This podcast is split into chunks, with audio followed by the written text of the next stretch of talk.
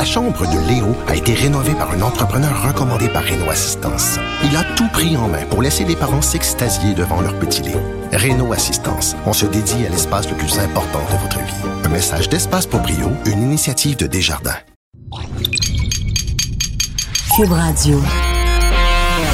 L'actualité vue autrement. Pour comprendre le monde qui vous entoure. Les effronter.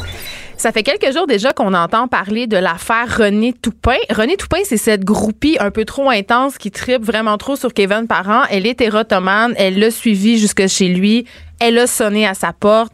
Elle a pénétré dans son domicile par infraction. Elle s'est assise nue sur son lit. Donc, c'est vraiment pas drôle. Et euh, on sait pas en fait si elle était érotomane. Ça n'a pas été encore prouvé. On en discute. C'est peut-être une piste qui est explorée par les experts. Moi, je peux pas dis. dire hors de tout doute que cette femme-là est érotomane. je crois, Vanessa, qu'elle est érotomane. Est-ce que ça fait plus ton affaire si je dis ça comme oui, ça? Oui, absolument. La journaliste en moi a un peu de répit, C'est beau de savoir ton beau diplôme.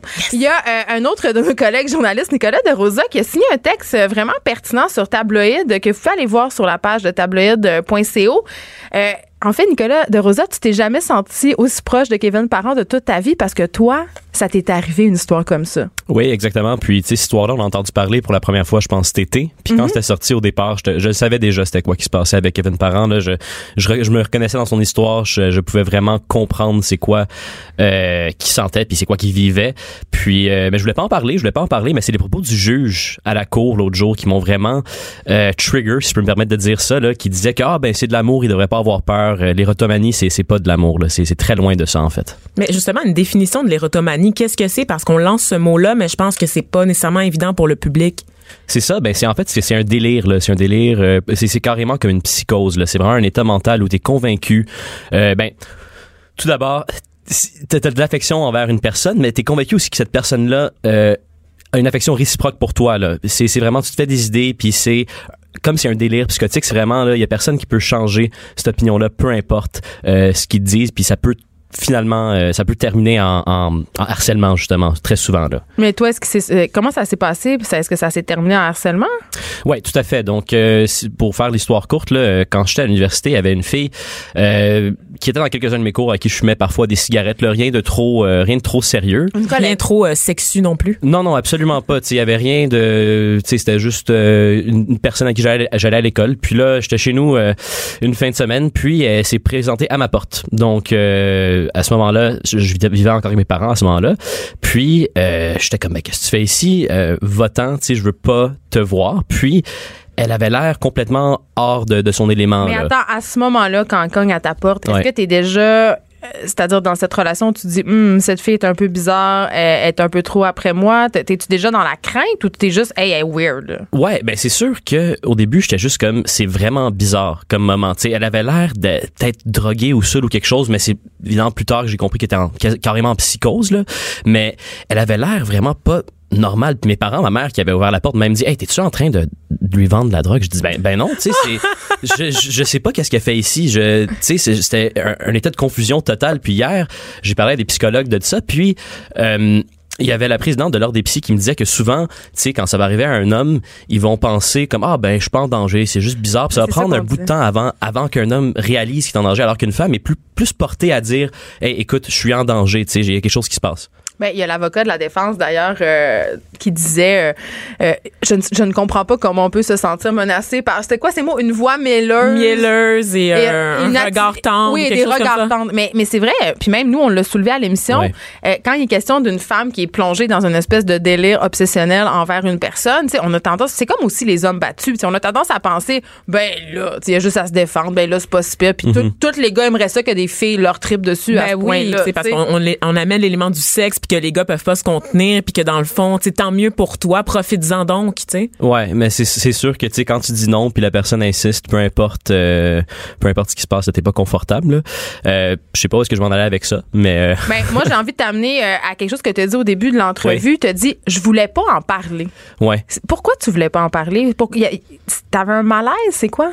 Ben parce que je, je, je voyais pas trop de je, je voyais beaucoup de commentaires sur les réseaux sociaux qui passaient puis le monde disait ah ben c'est sûr que si la femme était, était belle il aurait pas réagi de même puis des choses comme ça mais il y avait pas vraiment de, de discours autre que des commentaires sur les réseaux sociaux qui, qui me portaient à, à venir donner mon opinion là-dessus. Je croyais que le monde comprenait un peu ce qui, ce qui se passait. Puis là quand j'ai vu les propos des avocats puis j'ai encore vu les réactions sur ces articles là c'est là que j'ai dit ok il faut vraiment comme expliquer ça aux gens parce que c'est c'est vrai très méconnu là finalement. Mais OK, là, cette fille, tu la rencontres à l'université, euh, vous échangez normalement, c'est une collègue étudiante comme une autre, elle se pointe à ta porte, mais après, est-ce que ça s'arrête là? Est-ce qu'elle continue? Qu'est-ce qui se passe par la suite? Ça a continué pendant plus d'un an.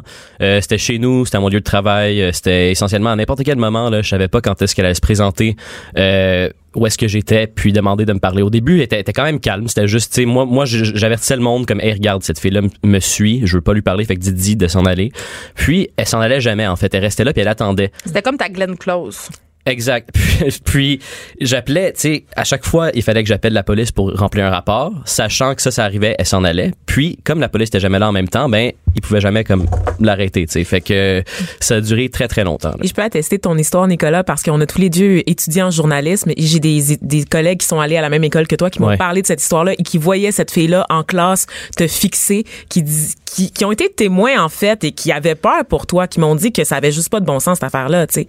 Tout le monde a peur. C'est pas, c'est pas banal. C'est pas juste une histoire de fan. C'est vraiment quelque chose où tu crains pour ta sécurité. Ouais, parce que tu sais jamais, tu sais, quand tu marches dans la rue, tu sais jamais quand t'es toujours en train de regarder derrière ton épaule, t'es, t'es- t'as tout le temps peur que cette personne-là va être là. Puis comme justement elle est dans un état, euh, tu sais, dans un état de, de psychose carrément là, tu sais pas c'est quoi qu'elle est capable de faire. tu Mais c'est ça, est-ce que tu avais peur qu'elle s'en prenne à toi physiquement? Absolument, absolument. Puis tu sais, euh, une, une des fois quand elle était chez nous, puis des policiers avaient intervenu, il y avait trois policiers sur elle, puis elle, elle- elle a carrément fait saigner un des policiers. euh, qui était hors de contrôle. euh, Puis tu sais, elle était, elle était- physiquement là, elle était pas imposante. Là. Je, je devrais pas avoir peur techniquement, mais quand quelqu'un, comme Kevin Parent disait justement là, dans son témoignage, quand tu quand tu vois dans leurs yeux ce regard-là, c'est c'est c'est je peux pas le décrire. Là. Faut vraiment le vivre pour le comprendre. Quand tu es allé à la police, Hmm. est-ce c'était quoi la réaction des policiers? C'est sûr qu'ils étaient pas habitués de voir ça. Euh, les, les premières fois, euh, je, je veux dire, honnêtement, ça m'a donné beaucoup de respect pour la police cette histoire-là parce que j'ai trouvé qu'après un certain temps, c'était souvent les mêmes policiers du même poste, fait qu'on a fini par se connaître un peu là. Puis euh, je trouvais qu'ils ont été très, euh, ils m'ont beaucoup aidé à travers ça, puis ils étaient très respectueux. Mais c'est sûr qu'au départ, ils étaient un peu surpris. Puis à chaque fois, je devais expliquer l'histoire, à chaque fois que c'était un nouveau policier, puis à chaque fois, ils comprenaient pas trop non plus, tu sais, j'essayais de, de, de leur expliquer ce qui se passait, puis même eux étaient juste confus finalement là. Parce qu'il disait, t'as- parce que les gens auraient tendance à dire, mais t'avais juste à dire de te sacrer à paix. Tu sais, J'imagine Ouais. que tu lui as dit, laisse-moi tranquille. Ouais. Puis me demandait à chaque fois, ben est-ce que tu lui as dit, puis y a-tu quelque chose qui s'est passé? Je dis ben non, il y a rien, qui s'est absolument rien. Tu sais, euh, on, me demandait, ben t'as-tu fait quelque chose? Non, j'ai, tu sais, j'ai, j'ai rien fait pour, pour, j'ai pas demandé ça là. Ouais. Et, OK. Puis Moi, est-ce que- j'ai j'ai Oui, vu oui. ta boîte de courriel, en fait, Nicolas, parce que tu veux, veux pas, t'as accumulé des preuves à un moment donné pour Ouais. tasser cette fille-là. Puis ta boîte de courriel, c'est juste. Ouais, je sais pas, t'écrivais tu veux- des lettres? Ouais, elle m'écrivait beaucoup euh, sur Facebook. J'ai, je l'ai bloqué après ça. euh, elle m'écrivait des, des courriels euh, à la tonne. là. C'était, comme je vous dis, ça, ça, ça, ça, ça occupe tout ton temps euh, mentalement là, dans- quand, t'es dans, quand, quand ça arrive ça. Puis je pense que c'est ça qu'il faut que le monde comprenne, c'est que c'est un état de peur constant. Puis que c'est pas de l'amour. C'est pas quelqu'un qui t'aime trop. Non, c'est ça. Puis tu sais, c'est- quand tu lis les articles sur Kevin Parent, tu peux peut-être te dire ben là il exagère, qu'il avait peur, euh, il avait peur de sortir après ses shows, puis il avait pas envie de donner ses shows parce qu'il était là, mais c'est juste comme quand tu vois constamment cette personne là, puis que tu veux pas qu'elle soit là, puis que tu sais que tout ce qu'elle veut c'est de de, de, de, de se rapprocher de toi, puis que tu veux pas, c'est c'est ça te met juste dans un état de de, de panique puis d'angoisse constant en fait. Oui, mais on s'entend, euh, Nicolas, Vanessa, que si c'était un homme qui attendait une chanteuse après ses shows, si c'était un homme qui était tout le temps là, qui rentrait chez eux, on n'aurait pas le même discours du tout. Là. On serait en train de dire, mon Dieu, enferme-le en prison. Et d'ailleurs, il y a la sœur euh, d'Eugénie Bouchard, on en parlait il y a quelques Oui. semaines à cette émission-là, qui, est- qui est victime d'un d'un stalker, donc un homme particulièrement harcelant, Oui. euh, qui lui écrivait constamment sur les réseaux sociaux. On aurait pu croire à une banale histoire de fan fini, de groupie, encore une fois. Sauf que l'homme, à un moment donné, lui a écrit hey, oublie pas de ramener du lait en rentrant. Oui. Donc, il était convaincu qu'il était en couple avec cette jeune fille-là. Donc, il sortait de l'asile euh, psychiatrique. C'est important de mentionner que il y a une différence entre être groupie et être érotomane parce que quand t'es groupie, tu comprends que tu vas pas finir avec cette personne-là. Mais les érotomanes, ils sont persuadés qu'ils sont en relation avec une personne. T'sais, ils sont persuadés qu'ils partagent leur vie. Pas nécessairement. Ils Non? sont persuadés plutôt que euh, cette personne-là les aime. Puis, euh, ben c'est pas universel aussi, hein. C'est très comme c'est ça. Des spectres. ouais. Mais, mais souvent, c'est ça. Ils vont être persuadés que cette personne les aime et puis qu'ils veulent cacher cet amour-là ou qu'ils vont, ils veulent cacher aussi cette relation. Ça se peut qu'ils pensent qu'ils sont en relation aussi, là, tout à fait, là. Euh, c'est variable. C'est sûr que c'est pas universel, puis, euh, Mais une chose qu'ils ont en commun, c'est qu'ils interprètent tout. Donc, un simple regard, juste Ouais. le fait de croiser son regard est perçu comme une déclaration d'amour, un Oui, sourire, un une de quinte de, tout. Ils vont interpréter tes moindres faits. Une quinte gestes. de tout. Une quinte de tout, juste tousser. Ah, ça m'est destiné. Ils vont l'interpréter comme un message caché. Ils vont essayer de trouver des signes quelque part. Et ce qui était troublant dans les courriels que tu m'as montré, c'est plein de courriels envoyés la même journée, mais des très courts messages. Ah, c'est de la plein grande de- détresse. Puis C'est- surtout avec, ça arrive beaucoup plus aux personnes connues justement parce que ce qui peut arriver avec des chanteurs comme Kevin Parent qui chantent des tunes d'amour, qui parlent de plein d'affaires, ben elle peut penser que ces paroles-là sont adressées à elle par Oui, exemple. là là. Fait que c'est beaucoup plus commun pour des, des personnes connues. Puis hier un des psys me disait justement qu'il avait lu par rapport à un cas, euh, c'était une fille qui euh, qui était érotomane euh, envers un, un lecteur de nouvelles. Puis à chaque fois qu'il portait telle cravate, ben elle pensait que ça voulait dire euh, quelque chose, c'est pour elle. Ah là. Fait que ça peut vraiment aller loin là. On souhaite que ces personnes-là trouvent l'aide dont, dont elles ont besoin. On rappelle qu'on peut lire ton texte sur tabloïd, l'affaire Kevin Parent vue par un gars qui a vécu la même chose. Merci, euh, Nicolas de Rosa, d'avoir été avec nous. Merci à vous. Je sais que tu veux que je te dise plus rien à faire, je suis viré à l'envers, j'aimerais m'enfuir, mais jamais prise. Elles n'ont pas la langue dans leur poche. Elles disent ce qu'elles pensent sans détour. Une heure de remise en question et de réflexion. Geneviève Peterson. Vanessa Destinée. Les effrontés. Hey, bonjour tout le monde, bienvenue à l'émission. En ce 1er février, qu'est-ce qui se passe, Vanessa Destinée, le 1er février, à part qu'il faut que tu payes ton loyer? et que je charge ma carte puce, euh, honnêtement, il se passe pas grand-chose. Je vais sûrement acheter des billets euh, l'Auto-Québec et euh, de l'alcool plus tard. J'ai reçu mon chèque. C'est jour, de, c'est jour de paye aussi. Non, faut pas que tu achètes de l'alcool parce que Ah. c'est le premier jour du défi 28 jours sans alcool. ah ouais, hein, mais les gratteux, c'est correct. C'est ce que tu es en train de me dire? Ben, tu ça, c'est un, le autre sujet. Ben, si t'es capable de te contrôler. Moi, j'aime bien parfois m'acheter un petit gagnant à vie. C'est vrai, à la caisse, après l'épicerie? Non, mais je- parce que c'est comme, je trouve le seul gratteux que je trouve un peu légitime. je me dis, hey, gagnant à vie quand même, tu sais. Oui. Tu peux avoir le 1000 par semaine ou le 650 000, je crois, euh, d'une shot.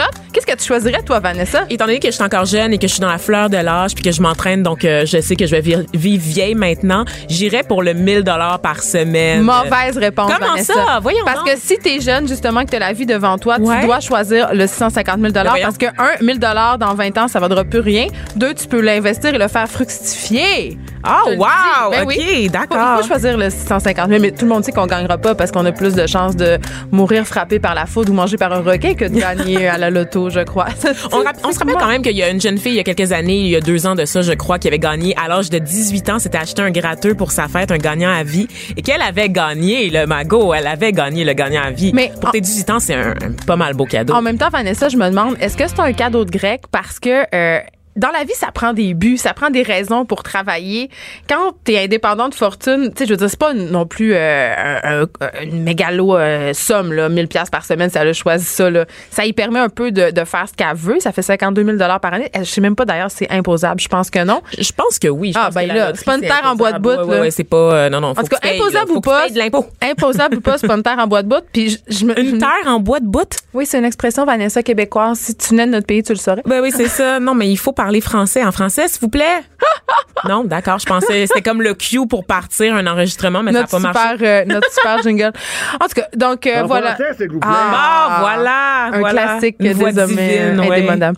Donc voilà, c'est ça. Euh, je me dis, euh, j'aimerais, je sais pas si j'aimerais ça tant que ça gagner à la loto parce que peut-être que en fait, tout ce que je ferais de ma vie, ça serait être effoiré devant Netflix puis écouter des saisons entières de Yomi Mommies. Tout en magasinant en ligne, en commençant, Ben, en mettant pourrais. les prix du plus cher au moins cher. Exactement. Mais revenons, Vanessa, aux 28 jours sans alcool. D'accord. je- le défi dont j'ai été porte-parole l'année passée et que j'ai échoué lamentablement c'est parce que je nageais en plein divorce puis que je pouvais pas affronter tout ça à jeun. J'ai vraiment pas peur de le dire. Euh, Ceci dit, c'est un, c'est un beau défi, euh, le défi 28 jours. Ça existe depuis 2014, donc ça fait déjà six ans. Et ce que je trouve intéressant, en tout cas la partie que je trouve intéressante, c'est un peu parce que c'est pour sensibiliser les adolescents. L'argent est pris pour faire de la sensibilisation dans les écoles. Il faut savoir qu'il y a 52% des adolescents qui croient que la consommation d'alcool, c'est cool, que ça les amène à faire partie de la gang. Puis on a tous été des ados. On sait que, bon, quand tu as 13, 14, 15 ans, c'est un peu les premières années où tu t'inities à toutes sortes d'affaires, dont l'alcool. Euh, Dans notre temps, il y avait beaucoup la cigarette, les drogues douces, les drogues dures parfois, malheureusement. Donc, et c'est facile de sombrer dans une espèce de, de spirale de la consommation. Puis là, je sais que j'ai l'air de l'escouade de la moralité, mais c'est pas ça du tout. Non, mais c'est pas ça du tout. Mais quand même, c'est important de. En tout cas, moi, quand j'ai essayé d'arrêter de boire de l'alcool dans ma vie, euh, il y a deux ans, j'ai arrêté sept mois, puis je me suis rendu compte à quel point on banalisait la consommation d'alcool, à quel point c'était normal, puis que c'était aussi euh, quelque chose qui était très mis en valeur, euh, c'est-à-dire au niveau du, du mode de vie puis du fun. Tu sais, je m'explique. C'est-à-dire, on a plusieurs émissions de télé euh, qui servent du vin. Tu sais, à tout le monde en parle, on sert du vin. Dans les talk shows, les invités boivent du vin. On a beaucoup, beaucoup, tu sais, avec euh, l'avènement des émissions de cuisine. Tu sais, ça va de pair, là, tu cuisines une bonne recette, tu bois un verre de vin. Tu sais, c'est associé au plaisir. Tu sais, puis c'est associé aussi à une soirée réussie où tu fais matcher les vins. Tu sais, c'est quand même un art de vivre, boire du vin, boire de l'alcool. Tu sais, il y a aussi toute la mode de la mixologie. Oui. Tu sais, c'est c'est très, très, très tendance. Et euh, ça m'amène à me questionner sur justement cette banalisation-là de l'alcool. Tu sais, est-ce qu'on est capable. Moi, je- quand j'ai arrêté de, de boire pendant un certain nombre de, de temps, tu sais, je me. Et mettons mes premiers soupers d'amis, là, mes premiers soupers au resto, j'étais très angoissée. C'est vrai? Ben, c'est la pression si des être- autres. Non, non, non, Je me demandais si ça allait être le fun. C'était une pression que tu te mettais à toi-même. Ben, c'était pas nécessairement une pression, c'était plus une peur que ça soit plate. Je me disais, qu'est-ce que ça me donne d'aller manger dans un super bon resto si je vais pas prendre un, une- un super bon verre de vin avec mon super bon repas? Ah, ouais. Je me disais ça. Après ça, j'allais chez des amis. Euh, normalement, tu sais, c'est ça, on s'assoit autour d'une table, on partage un apéro. Tu sais, ça fait partie quand même de la culture. Puis c'est pas mal, là. Mais je pense que c'est bon de le questionner parce que l'alcool est partout. L'alcool est partout, tout le temps. Dès qu'il y a un événement mondain, il y a de l'alcool. Et, et si tu dis que tu bois pas d'alcool, Ah mon Dieu, ben c'est là que ça devient, ça devient Ouais. vraiment lourd à gérer, très dur à gérer parce que les gens sont pas solidaires. tu te fais beaucoup questionner. Moi, je Tu me fais intimider en fait. moi, je, moi, je me faisais dire, euh, puis même par des amis très proches qui savaient très bien, euh, bon, euh, c'était quoi ma démarche, puis que j'avais envie d'essayer de- d'être à jeun pendant un certain nombre de temps. Mais juste un petit verre, ça changera rien. Juste un petit verre, qu'est-ce que ça va faire comme différence? Ben non, c'est pas juste un petit verre. J'ai décidé de, de voir c'était quoi les répercussions de l'alcool sur mon mode de vie. Puis moi, j'étais qui buvait un verre à tous les jours. Pas cinq, six verres. C'est vrai? Un verre. Ah oui, tu sais, le petit verre quand t'arrives chez Le vous. petit verre de vin là, de, de Ben non, de moi, famille. non, moi, je bois un martini. je, je suis vraiment. C'est vrai, t'es donc bien fancy. Non, non, moi, je bois de la vodka dans un verre. C'est ça, c'est ça mon, mon poison, c'est ça. Donc, j'arrive chez nous, euh, je drop les enfants, euh, je commence à faire le souper, je me sers ce verre-là qui, j'avais l'impression, euh, faisait de moi une personne plus détendue, plus relaxe, euh, tu sais, parce qu'on est stressé, tu sais, on est dans le trafic, on a des jobs accaparants, tu sais, tout ça, tout le beat de vie, tu sais. Fait que t'as l'impression que ce petit verre-là, c'est comme une zone tampon. Tu prends ton petit verre, tu relaxes.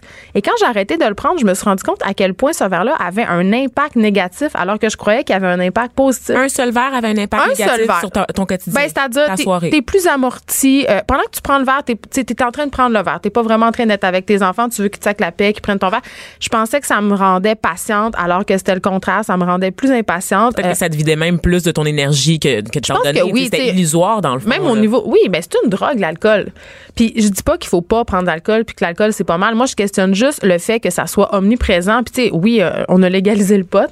tu sais, puis on a légalisé le pot sans, sans trop un peu se questionner là-dessus. Mais c'est une autre euh, façon de banaliser la consommation. Fait que moi je trouve ça sain, surtout quand quand on parle aux enfants, tu sais, parce que le défi 28 jours c'est ça. Là, on fait, on sensibilise les ados. Tu sais, on est le premier exemple. Tu sais les enfants, ils nous regardent. Mes enfants, ils me regardent. S'ils voient que je bois un verre de vin à chaque repas, s'ils voient que à chaque fin de semaine, il y a trois, quatre bouteilles de vin quand ils se lèvent le matin la table parce qu'on a fait des soupers d'amis ou que je, tu sais, c'est ça l'exemple qu'ils ont. C'est l'exemple que, ben, quand on est adulte, on boit, puis c'est ça qu'il faut faire. Tu sais, puis en même temps, je, je- je dis ça puis je me demande si c'est- c'est si mal que ça. Tu sais, tant que t'as pas de comportement, euh, tant que tu prends pas ton auto en boisson, tant que tu deviens pas Oui, désagréable ou y a des violent. cultures, par exemple, en Europe notamment, tu sais, où est-ce que c'est très, très courant d'avoir un petit verre de vin, même pour les plus jeunes, Oui. avec le repas. Puis c'est Ben, pas moi, des gros repas d'amis, juste fille, le j'ai fait repas goûter au du champagne. Ben, ah oui, bon, ben la grande Elle a 12 ans. Non, mais elle- elle on célébrait quelque chose, puis tout le monde avait une coupe, on a fait un toast, puis elle avait 12 ans. Puis j'ai dit, Alice, veux-tu goûter une gorgée? Puis elle Ah a oui, goûté. gorgée, puis. Je pense que ça va. Là. Je pense pas que ça fait de moi une criminelle. Je pense justement que c'est aux parents aussi d'éduquer. C'est c'est bien ce que tu dis, d'amener les enfants à, à- pas à boire, mais à les accompagner là-dedans. Parce que, tu sais, Ben, à comprendre que la socialisation passe pas nécessairement par l'alcool, en fait, qu'on peut le sortir pour des occasions spéciales, mais je pense que d'insister sur la modération, d'insister aussi sur le fait, ce que toi t'as appris, en fait, que t'as pas besoin d'avoir ça pour avoir du fun, pour être avec des gens, puis que t'as pas à t'imposer cette pression-là de boire, ça te regarde, cette consommation-là. Tu dois rien à personne quand tu consommes, tu sais. tu sais ce qui est drôle, Vanessa, quand t'arrêtes de boire, puis là, quand tu passes du temps avec des gens qui, eux, boivent, c'est que tu te rends compte à quel point tout le monde est ridicule. Ah ben oui, absolument. Tu fais, oh mon Dieu, c'est de ça que j'ai l'air. Mais les gens se permettent les pires excès. Ils ont un verre dans le nez puis sont déjà too much. Là, on s'entend. Là, ça Ben, devient une ça. excuse. Oh, j'ai bu pour dire et faire n'importe quoi. Alors que les gens sont pas nécessairement sous, mais on dirait que juste se mettre feeling, ça, ça enlève les inhibitions. Il y a un truc qui m'avait beaucoup fait réfléchir. J'avais entendu euh, la comédienne Hélène Gagnon, qui est à l'origine de l'initiative Sober Lab, qui disait euh, Sais-tu quand tu as un problème d'alcool Puis ça m'avait beaucoup parlé? C'est quand tu te demandes si t'en as un. Puis quand le lendemain, tu dis Hey, j'ai-tu fait des. Tu sais, quand tu te réveilles le matin, tu te sens un peu mal, là. Ouais. Tu sais, t'en as pas nécessairement perdu des bouts, mais tu dis, hey, j'ai-tu dit ça? J'ai-tu fait ça? Qu'est-ce que j'ai fait? Là, d'après moi, il y a des signaux d'alarme qui devraient s'allumer. Donc, euh, voilà, c'est le premier jour euh, du défi euh, 28 jours sans alcool. Je pense pas que je vais le faire au complet, mais. C'est quand même le mois le moins long de l'année. Oui, non, mais, je- mais en même tête. temps, euh, j'en profite. En ce moment, je bois pas la semaine. Donc, mais c'est le Super Bowl vendredi, donc c'est dimanche, je vais avoir le droit de boire. Parlant de Super Bowl, je vais peut-être te culpabiliser davantage. Est-ce que je vais me faire de la guacamole, Vanessa? Ah, peut-être, ouais, c'est ça, on va lâcher l'alcool. Il y a d'autres raisons de te sentir mal Oh euh, au niveau de ta consommation euh, de nourriture. Cette fois, la guacamole va peut-être te laisser un goût un peu amer en bouche cette Ah, tu année. niaises, une autre affaire qu'on peut plus manger? On peut plus rien manger, Geneviève, tu le sais. Là. Donc, euh, l'avocat, le nouveau diamant de sang, c'est un article que j'ai vu passer. Le nouveau diamant de sang? Ah, de je moins. te demande pardon. OK? C'est un, un article que j'ai vu passer et que j'ai trouvé fort, fort intéressant. Savais-tu que le Mexique est le premier producteur au monde d'avocats? Bon, je dois dire que oui, je le savais parce Oh, que je suis une personne excessivement connaissante. Franchement, je t'aurais dit n'importe quel pays, je t'aurais dit l'Angola, puis t'aurais dit oui, je le savais. Non, je le pu savais. mentir, franchement. Non, je le savais. En tout cas, la majorité euh, des, des avocats se, se trouvent dans les cas euh, au centre du pays, sur la côte pacifique. Et euh, savais-tu qu'à la mi-janvier, un camion chargé d'avocats sortait de cet État-là tous les six minutes afin de répondre seulement à la demande pour le Super Bowl? Mais aussi, c'est les, à la demande des qui étendent ça minutes. sur leur toast, OK? À quoi? Allez, pour répondre aussi à la demande des hipsters qui étendent ça sur leur toast. Non, non, non, non. Ça, Non? c'est juste la demande. Depuis la mi-janvier, un camion à toutes les six minutes qui sort du centre du Mexique. Les Américains, il n'y a même pour pas ça, les légumes. Il n'y a même pas C'est ça. un fruit? C'est un fruit légume, excuse-moi. Non, c'est un fruit. C'est pas- un pas fruit parce légume. c'est vert Non, que c'est un légume. L'autre fois, j'étais allée à une sortie au jardin botanique avec mes enfants, puis on a eu un cours sur les fruits et légumes, et l'avocat était dans une catégorie, comme les tomates, c'est la catégorie fruits, trait d'union légumes. Ah, d'accord. Bon, les tomates On les, apprend les des avocats. choses en matin. Bienvenue à des Ricardo. curieux tous les deux. Voilà. Et donc, euh, en 2018, environ 377 000 tonnes d'avocats ont été envoyées aux États-Unis. C'est environ 80 de la production du pays. Donc, on s'entend que c'est pas les Mexicains qui mangent des avocats. C'est vraiment en Amérique du Nord. Évidemment, ça, ça se répartit ailleurs dans le monde, en Europe notamment, en Argentine, au Chili, donc dans des pays latins un peu plus riches. Et le problème avec les avocats, ben, c'est que ça demande énormément. Le coût environnemental de la production est important. On parle de déforestation, on parle de l'utilisation de l'eau aussi. Donc, euh, il y, a, y a des enfants, en fait, qu'on dit dans l'article, qui ont jamais vu le fleuve parce que la, culti- le- la culture de l'avocat a entraîné des sécheresses dans les régions. Donc, je veux juste te, te culpabiliser, te sensibiliser à ça, Geneviève, que pendant que toi, tu manges tes tartines d'avocat ou ta guacamole dimanche, ils ont des enf- il y a des enfants qui ont jamais bu d'eau potable parce que leur eau potable a servi à produire tes avocats. Mon Dieu, je me sens tellement mal, j'ai voulu aller me jeter devant le métro. Un regard féminin sur l'actualité. Des opinions différentes. De 9 à 10, les effrontés. On est avec une petite nouvelle euh, parmi nous. Ellie Jeté, chroniqueuse culturelle et rédactrice en chef du blog Feu à volonté. Bonjour Geneviève. Bonjour Élise, on est très contente que tu sois là parce Oui. que tu viens nous parler de plein de choses intéressantes, dont un truc qui me remplit de joie et d'allégresse, la sortie de l'album de Lutoyon. Oui, Loudoyon, elle sort un album pas hier, pas demain, aujourd'hui. On l'aime-tu? Ça se passe maintenant. Euh, fait que c'est disponible là, aussitôt que tu sors de studio, tu vas pouvoir aller l'écouter au complet l'album. Euh, pour ceux qui se, qui savent pas c'est qui euh, cette fille fille-là, euh, c'est euh, la fille du réalisateur Jacques Doyon et de l'actrice Jane Birkin. Et cette fille-là, elle a euh, cinq demi-sœurs et demi-frères, dont Charlotte Gainsbourg. Une petite famille, tu Une petite famille, puis tu sais, son arbre généalogique est très bizarre. Il y a plein de demi et de moitié de personnes, mais euh, tout le monde est célèbre là, là-dedans. Il y a, il y a personne qui qui a pas réussi, mettons. C'est important de spécifier. Euh, important. Je suis jalouse. Et cet album-là, donc, s'appelle Soliloquy. Euh, et euh, quand on traduit ce mot-là en français, c'est soliloque. Est-ce que vous savez ce que ça veut dire? Hum, non, de- j'aimerais ça te de- dire. de- de- un soliloque, c'est pas le truc euh, qu'on regarde par l'œil un, C'est un là? monocle. Monocle. Ah non. Mais t'étais pas loin, par exemple. T'avais une sonorité qui ressemble. Mais ça veut dire se parler à soi-même ou parler tout haut, tout seul. Une situation dans laquelle euh, vous et Comme moi, nous. on se retrouve souvent. Hein, euh, mais nous, on a l'air bien noué quand on le fait. Mais Lou Doyon, elle, elle peut le faire quand elle veut. Elle a le droit. Ben, elle est flawless, Elle le doyon, là, est parfaite. Oui, elle avait donc deux albums déjà à son actif. Euh, il y avait Places qui était sorti en 2012 et Lalo qui était sorti en 2015. Puis euh, c'était toujours très bon, mais très éthéré. On était vraiment dans quelque chose de vaporeux, de doux. Elle fait beaucoup de EP aussi, hein. C'est comme la pro du À EP. des singles Ouais. euh, qui sont sortis euh, de temps à autre. Et là, euh, la réalisation de, de celui qui était sorti en 2015, c'était faite à Montréal parce qu'elle était venue travailler avec Taylor Kirk, qui est le chanteur de Timber Timber. Et on sentait encore l'espèce d'envoûtement éthéré là, de ce gars-là qui, qui lui apporte aussi dans son groupe. Mais là, on a un aspect rock qui s'en vient dans cet album-là et c'est vraiment ça que, qui nous accroche. Et euh, on va aller à- écouter un extrait si ça vous tente parce que Geneviève, elle avait hâte. Ça s'appelle Burn et ça se peut que vous dansiez. back on my tiptoes. So watch me should about my own will. I'm heading for the front. No matter where I start, I know very well where the sun.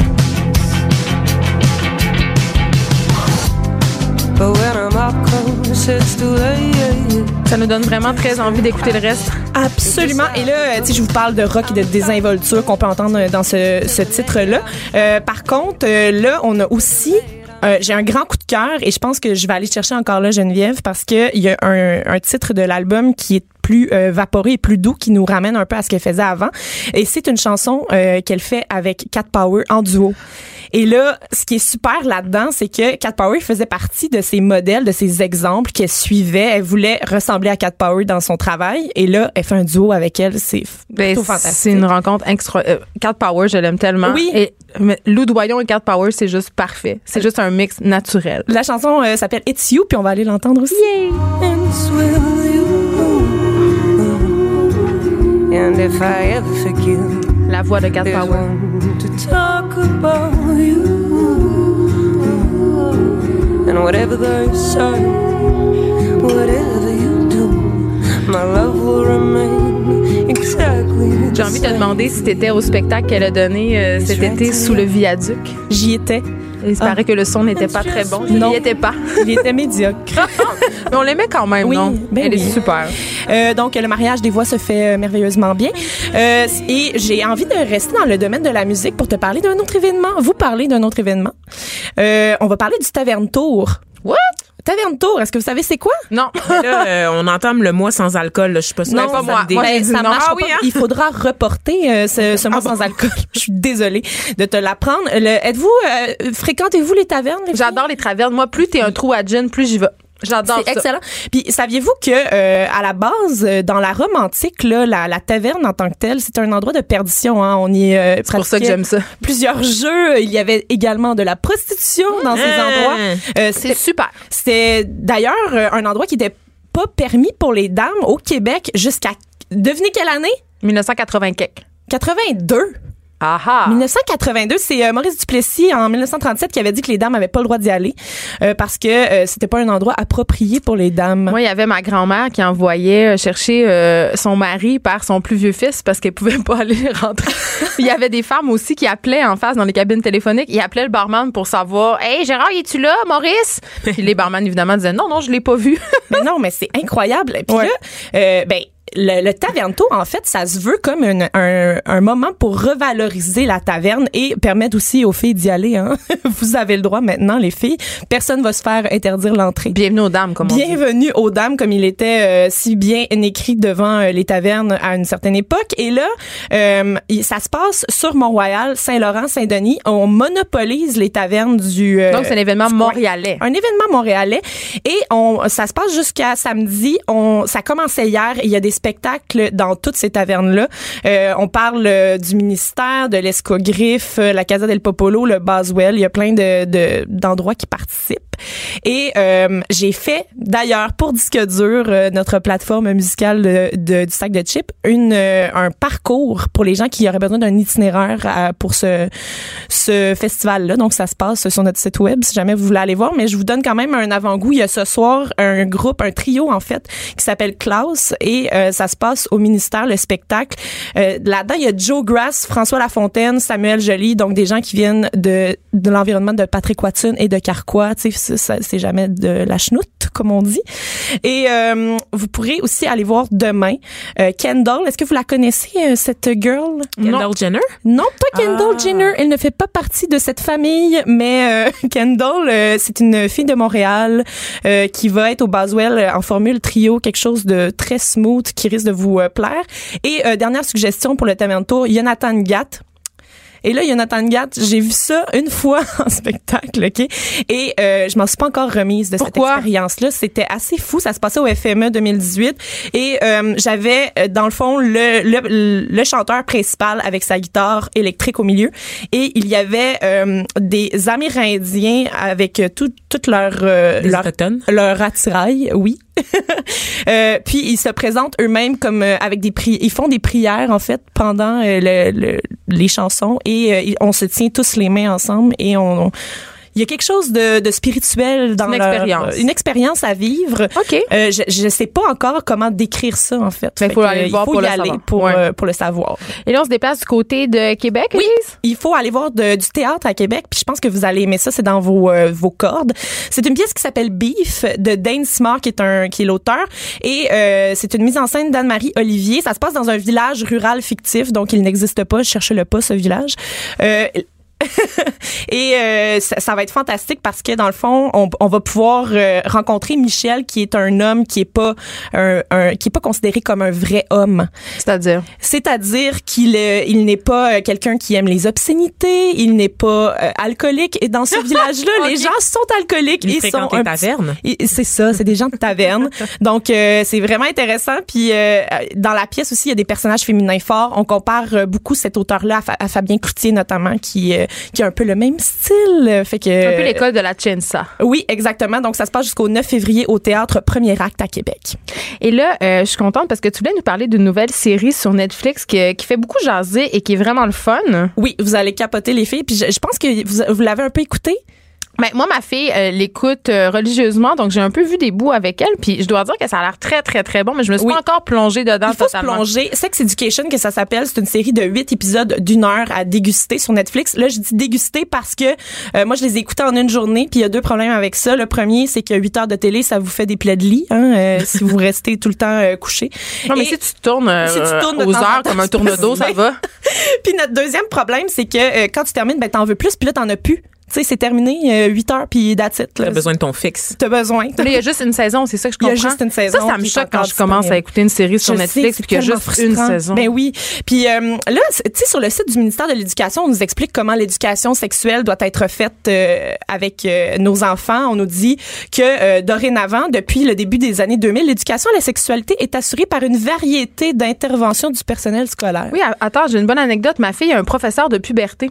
Oui, ben, j'ai demandé c'était qui. Elle dit maman, on a eu un professeur de puberté qui est venu nous expliquer des choses et c'était l'infirmière de l'école. Et c'est pas nécessairement quelqu'un qui était formé ou qui, qui avait des habiletés à faire cette formation-là. Donc, Ouais. euh, elle, elle a un peu dit des aberrations. Mais je peux comprendre parce que euh, on n'a pas de cours attitrés C'est ça. dorénavant pour ça. C'est d'ailleurs un grand problème euh, qui est discuté dans nos gouvernements, hein, n'est-ce pas?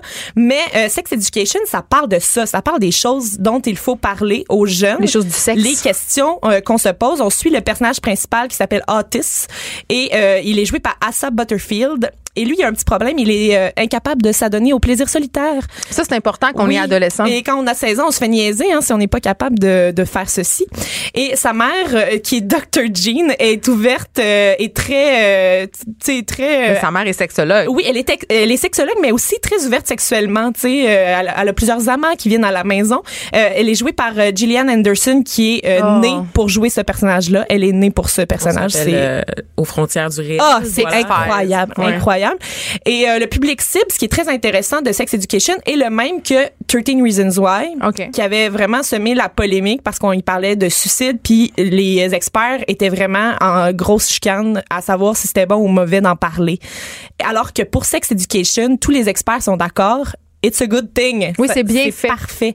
C'est bien fait. On parle de tous les problèmes, une variété de, de genres. Euh, on y va avec euh, les l'homosexualité. Euh, le- le- aussi, euh, on, on parle aussi de euh, envoyer des photos de ses parties génitales. Le sexting. Le sexting, ce genre de choses-là. Fait que tu dirais, Elise, que c'est une bonne idée de regarder ça euh, avec nos ados si on est des parents. Avec, écoutez ça avec vos ados ou même, sais, euh, vous allez avoir autant de plaisir que vos ados. Oui, Et euh, les, les grands adultes euh, comme nous, euh, les grands ados ou les adultes vont Les aussi, adolescents. les adolescents comme nous euh, vont aussi y trouver euh, leur plaisir d'après moi. Hum, merci beaucoup, Élise Jeté, pour ces euh, suggestions. Euh, Je me book un petit tour à la taverne dès tantôt. Ça me fait vraiment plaisir. Geneviève Peterson. Geneviève Peterson. Vanessa Destinée. Elle manie aussi bien le stylo que le micro. De 9 à 10, les effrontés. C'est le retour de notre chroniqueuse adorée et flamboyante, mon amie de Ville-Mont-Royal, Alex Dufresne. Bonjour. Salut, bonjour. gars. T'es venue nous parler. Quand j'ai vu ton sujet, j'ai tellement ri. J'ai dit, il y a juste elle sur la Terre qui peut venir faire un topo intéressant là-dessus. Tu vas nous parler des festivals les plus nonos du monde. Oui. Il y en a Ah, beaucoup. Il y en a beaucoup, puis c'est vraiment une sélection totalement subjective et personnelle. Euh, c'est mon top 6, en fait, des festivals les plus bizarres, inutiles, creepy, euh, nono. Il y a un peu de tout là, dans ma sélection. Et donc, euh, je commence tout de suite avec euh, un festival qui, je pense, va faire comme faire des petits bruits aigus à Vanessa. Ou peut-être à toi aussi, Geneviève. Je sais pas encore. C'est là qu'on va voir votre, votre vraie personnalité de cœur tendre. C'est le festival du Golden Retriever. En Ah, mais là, c'est hot. Moi, je trouve ça super. J'aime les chats. C'est comme t'aimes les chats. J'aime pas les cat chiens. person. J'adore les chiens, C'est comme le plus golden. gros rassemblement de Golden Retriever au monde. C'est la chose la plus capotée. Il y a comme une espèce de façade de château ancestral d'où est partie la race des Golden Retriever, qui est quand même une race veux y assez. aller. Oui. Pourquoi il m'invite pas? Et, Je vais et donc, c'est le Golden Retriever Club of Scotland qui a créé ce rassemblement pour célébrer l'endroit d'où vient la race des Golden Retriever. Et il y a 200 chiens cette année qui se sont rassemblés. Il y en a de plus en plus à chaque année. Et les gens viennent de partout dans le monde avec leur Golden pour faire une espèce de gros comme party de Golden qui gambadent dans les coquelicots puis qui se lèchent le péteux puis qui jouent entre eux puis c'est juste comme la chose la plus cute au Il monde. doit tellement avoir du poil blanc. Mais Ça moi, doit je être pense. dégueulasse. Mais moi, je pense au caca. En fait, je me dis 200 chiens dans un genre de terrain vague romantique en Écosse Ok. qui ramassent. Mais t'as-tu vu la taille des vaches en Écosse? Je veux dire, c'est le moindre de leurs soucis, vraiment, le caca de chien, là. Non, mais attends, il faut voir euh, les, les efforts déployés dans les concours canins pour gérer le caca. Qu'est-ce qu'ils font? Ben, c'est ça. Il y a plusieurs options, OK? Hey, là, vous me lancez a sur une affaire.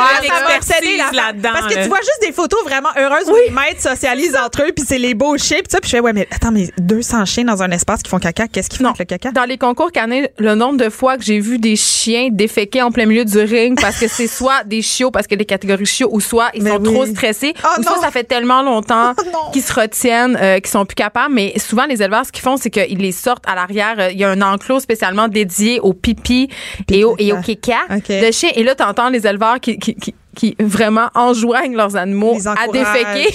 pour pas le encouragent faire.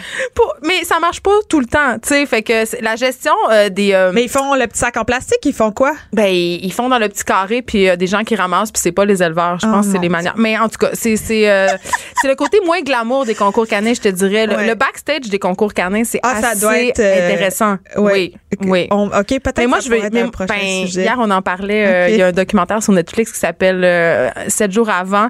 Puis ça nous place sept jours avant différents événements importants, dont le Westminster Dog Show, qui est encore le ça. rêve de ma vie d'aller là un jour. Parce que moi, plus t'es peu race, plus t'es groomé, plus je t'aime. Des OK, mais là, poodles c'est vraiment pas le cas. C'est vraiment pas le cas du festival du Golden. Là. Tout le monde est free, les, les cheveux sont partout. Oui. sauras qu'un Golden Retriever, c'est genre le chien, un des chiens qui demande le plus de toilettage, ma chère. Ils font aussi, dans le festival Golden, ils font des défilés. Ben, c'est ça, sûr. mais ils font des choses un peu plus ludiques là Bon, aussi. moi, je trouve pas ça nono, je trouve ça merveilleux. C'est merveilleux. C'est un peu de nous quand même. Je continue dans les choses euh, cute mais Si vous allez en Espagne, hein, à Castrillo de Murcia en juin, pendant El Colacho, qui est traduisible en français par le Festival du Saute Bébé. Hein, vous aurez la chance inestimable de voir des gars habillés en genre de clown harlequin jaune sauter par-dessus des nouveaux-nés. Hey, c'est dangereux. Oh yes! Excuse-moi, ils ont, ils ont la, la petite fente euh, dans la tête, là, les bébés, on peut les switcher. La fontanelle, tu Oui, c'est ça. La petite femme dans la tête qu'on peut switcher. Alors, docteur Geneviève, ce matin, est à la radio pour nous parler de la fragilité Son du expertise n'a aucune limite. C'est dangereux. C'est une fête qui date de 1620 où des doutes vêtus d'un costume rouge et jaune représentant le diable et connu sous le nom de Colacho sautent par-dessus des bébés placés sur un matelas. Littéralement, t'es en Espagne, t'es es dans la rue, puis il y a des petits matelas avec 5-6 bébés habillés un peu comme en baptême. Mais quels parents offrent leur bébé ainsi en pâture? tous les nouveaux-nés de l'année du village, de la place et de ceux qui viennent des alentours Ça va pas. doivent être purifiés en se faisant sauter par-dessus par un dude déguisé en diable qui a clairement bu de la sangria avant. Là. Je veux dire, je peux pas croire. C'est un festival, c'est une fête de rue. Les personnes interviennent à la DPJ. Personne n'intervient. Les gens amènent leur nouveau-né. On parle pas d'un enfant de deux ans un peu plus solide, là. On parle d'un nourrisson. Et donc, boing, boing, boing, saute comme ça par-dessus les bébés. Gros party. Puis je me dis, ça date de 1620. Puis je sais pas si en 1620, il y avait comme un problème de surpopulation. Puis il me semble qu'on aurait pu trouver d'autres solutions que de demander à des fêtards de faire du babe jump, là. Tu sais, c'est comme, Tu veux dire pour mettre fin à la vie des enfants qu'on trouve qui sont trop? ben, je- je vois pas pourquoi on ferait ça autrement, sauter par-dessus des enfants dans la rue. C'est quoi le problème avec les noyer dans une petite bassine comme des chatons? on les mettait dans un sac dans le temps. Je- Vanessa s'est évanouie. Reviens, reviens nous, Vanessa. OK, je vais aller au prochain festival, hein, qui peut-être plus léger. Peut-être. Qui n'aime pas la petite sirène? hey, moi, j'aime tellement ça. Coudon. Hey, moi, je dois avouer que quand j'étais petite, je m'en allais derrière chez nous, Oui. dans un petit boisé, puis je chantais la chanson. La chanson. un nouveau monde. Dans une ça. petite bassine? Non. Ah. Un nouveau monde, c'est-tu la petite sirène? c'est même pas. C'est genre Aladdin. ouais, un nouveau monde, c'est Aladdin. Non. No, La petite sirène, c'est. euh, non. Ah non, la petite sirène, c'est j'aimerais tout connaître, comprendre et savoir. Ouais, il y a- Ouais. oui, c'est vrai. c'est Elle avait une celle-là. relation très conflictuelle avec, mon pa- avec son père. C'est pour ça que je m'identifiais beaucoup à elle. Ah, voilà. C'est celle qui a redéfini. Ah oui, c'est ça. Moi, je voudrais Ah. parcourir Le monde. monde. Ah oui, c'est ça. Ah, je m'identifiais Moi, je beaucoup. voudrais Celle qui a voir le redéfini monde l'expression Sois belle et tais-toi parce qu'elle a Exactement. littéralement sacrifié sa voix Oui. Pour avait- avoir des belles jambes pour plaire à un homme. Je le sais. En Ah, se c'est taisant. fantastique. C'est terrible. 1997, j'avais pas, hey, je l'avais pas euh, revisité. Ben, ce Je suis angry féministe depuis que j'ai 5 ans. Je suis tellement je fière pense de que toi. Mon éveil est passé par la petite sirène. Ah, je suis tellement fière de toi, je l'avais pas vu comme ça Ben du là. Je tout. voulais tellement marier le prince Eric. Moi, j'ai toujours été fascinée par la petite sirène, puis ma mère m'a souvent pogné à me brosser les cheveux avec une fourchette. Oui. Vous vous souvenez-vous de ça, l'affaire de la fourchette?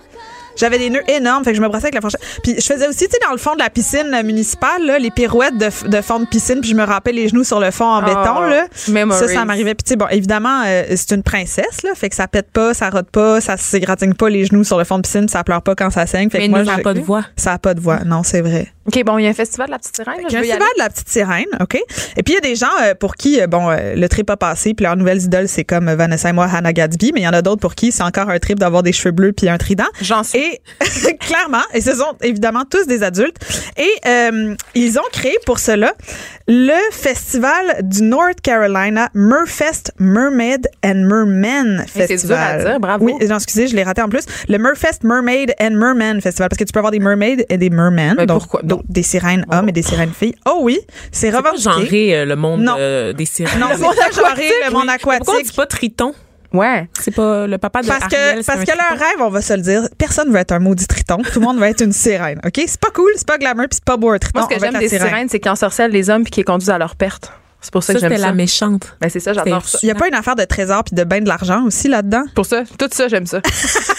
Et là, donc, dans le North Carolina Merfest Mermaid and Merman Festival, il y a 300 euh, hommes et femmes sirènes qui viennent show off leurs longs cheveux ou longues perruques, en dans ce cas-ci, leurs brassières en coquille Saint-Jacques et surtout leur méga énorme queue de sirène brillante et magnifique qui euh, coûte environ 4500 dollars. Ah, Excuse-moi, la, queue de sirène? Oui, la queue de sirène peut coûter jusqu'à Oh my 4500 dollars.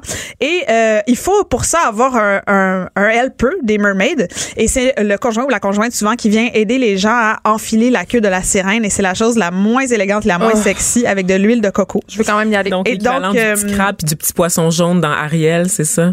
C'est exactement Voilà, ça. Et, euh, et donc, pour ça, pour participer, il faut que tu aies fait des workshops de mannequinat sous l'eau. Appris à pas à faire de bulles pour les photos et surtout nager avec une queue. Donc, tu as les deux pieds collés attachés ensemble. Hey, c'est la tellement chose fait pour moi, là. C'est vraiment très, très, très difficile. Euh, J'aimerais qu'on parle d'un autre festival extraordinaire qui est le Testicle Festival en Illinois. Et euh, comme son nom l'indique, ben, c'est un festival qui célèbre euh, les testicules animales. Donc, ça. on assaisonne et on cuisine euh, les testicules. La nouvelle à mode, c'est de les enduire de glitter. Tu savais, il y a des salons de toilettage qui offrent ce service maintenant. On enduit les testicules des chiens de, de, de mélange de sirop de maïs et de, de hum, glitter comestible.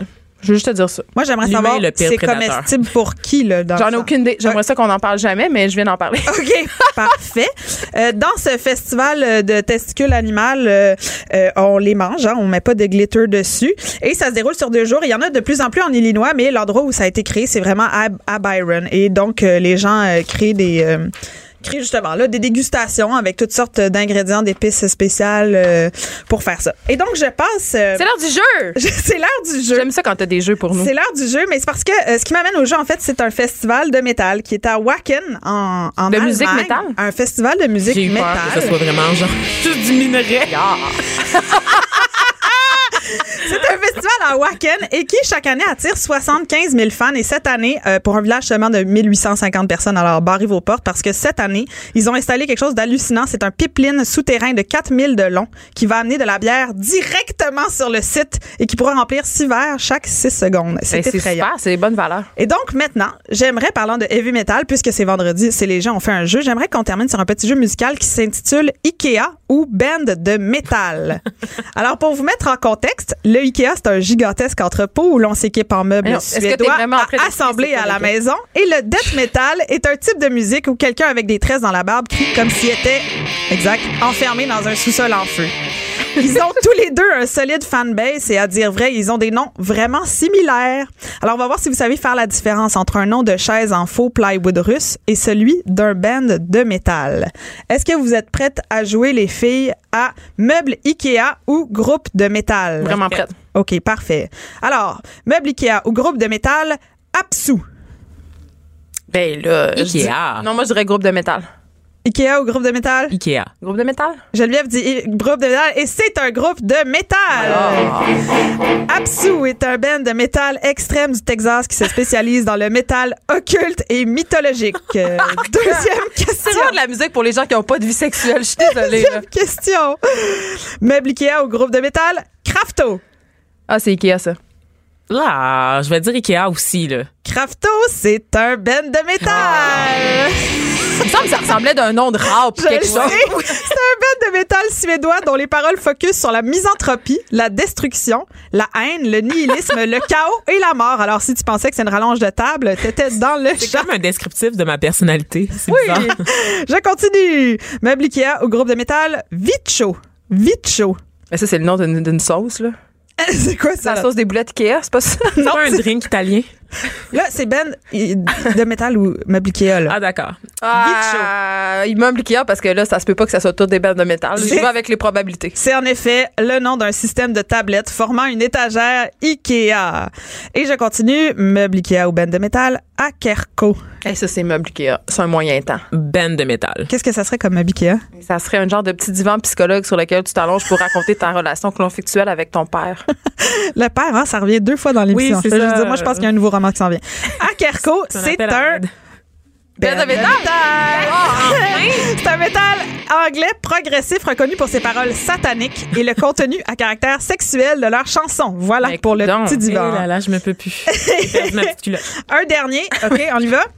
Bastig, band de métal ou meuble Ikea? Meuble Ikea. OK, qu'est-ce que meuble Ikea granole. là, Ah, moi, je dis que c'est une passoire chez Ikea. La passoire Bastig. Ouais. Ou le truc pour mettre une plante, là, un cactus. c'est une poignée d'armoire à cuisine en nickel platiné. Très bon. OK, je Je vous en trouve les noms chez Ikea. Je sais ridicule. Mais non, C'est des c'est vrais les mots noms en- des designers, en fait. Oh mon Dieu. Tu veux dire les gens exploités qui dessinent les, les, les affaires? Les Ah. Scandinaves ou Les sont- Scandinaviens. Les Scandinaviens. J'aimerais, alors bravo pour le, le, le, le jeu Metal ou. J'aimerais quand même. Qui a gagné? T'as pas compté les points? Non, j'ai pas compté les points. Je pense qu'on a toutes les deux perdu. Je pense que tout le monde a perdu, sauf notre DJ ici qui était excellent et qui nous a trouvé des très bons riffs. C'était tout le temps le même. non! C'était pas le même Ah! à chaque fois. Le métal, ça se C'était pas le ressemble même tout à le chaque temps. fois. C'était pas le même à chaque fois. Ah mon Dieu. J'aimerais. Éric Lapointe, c'est un vrai record, juste vous le dire. Pourquoi? Ça fait deux fois qu'elle en parle cette semaine. Il y a la Éric question du Lapointe, père, il y a la si, moi, question je d'Éric pense que Lapointe, ça- il y a quelque chose. Parce qu'il arrête pas de passer, là, qui se dessine. Il arrête pas de passer sur les télés qui est en studio depuis tantôt. On l'aime beaucoup chez Je pense que Québécois, tout ça je est, pense. est entremêlé. Les petits doigts saucisses. J'aimerais quand même finir avec le meilleur festival, qui est un festival en Espagne parce qu'il gagne vraiment, vraiment la panne des festivals reste Creep. 15 secondes, je te dis ça de même. C'est le festival où les gens qui ont eu une mort, euh, une expérience de mort euh, proche, Imminente. oui, imminente, défilent dans leur propre cercueil. Oui, c'est très Et métal. si t'as pas de famille pour soutenir ton cercueil puis te mettre dedans, c'est toi qui dois le traîner toi-même en Espagne. Olé! Les gens, ils ont rien à faire. C'est moi, c'est ça, c'est ma conclusion. Les gens Je se cherchent. quand même bien défiler dans un intelli-frais. Oui. Ah, c'est vrai, je serais vraiment bonne. Hey, merci d'avoir été là. Merci à notre recherchiste Marie-Pierre Caillé, à notre metteur en ondes Fred Rioux, à Luc Fortin, notre directeur de contenu. Merci, à Luc Dufresne d'avoir été avec nous. Merci tout le monde. Plaisir. Bon week-end. On se retrouve lundi à 9 h.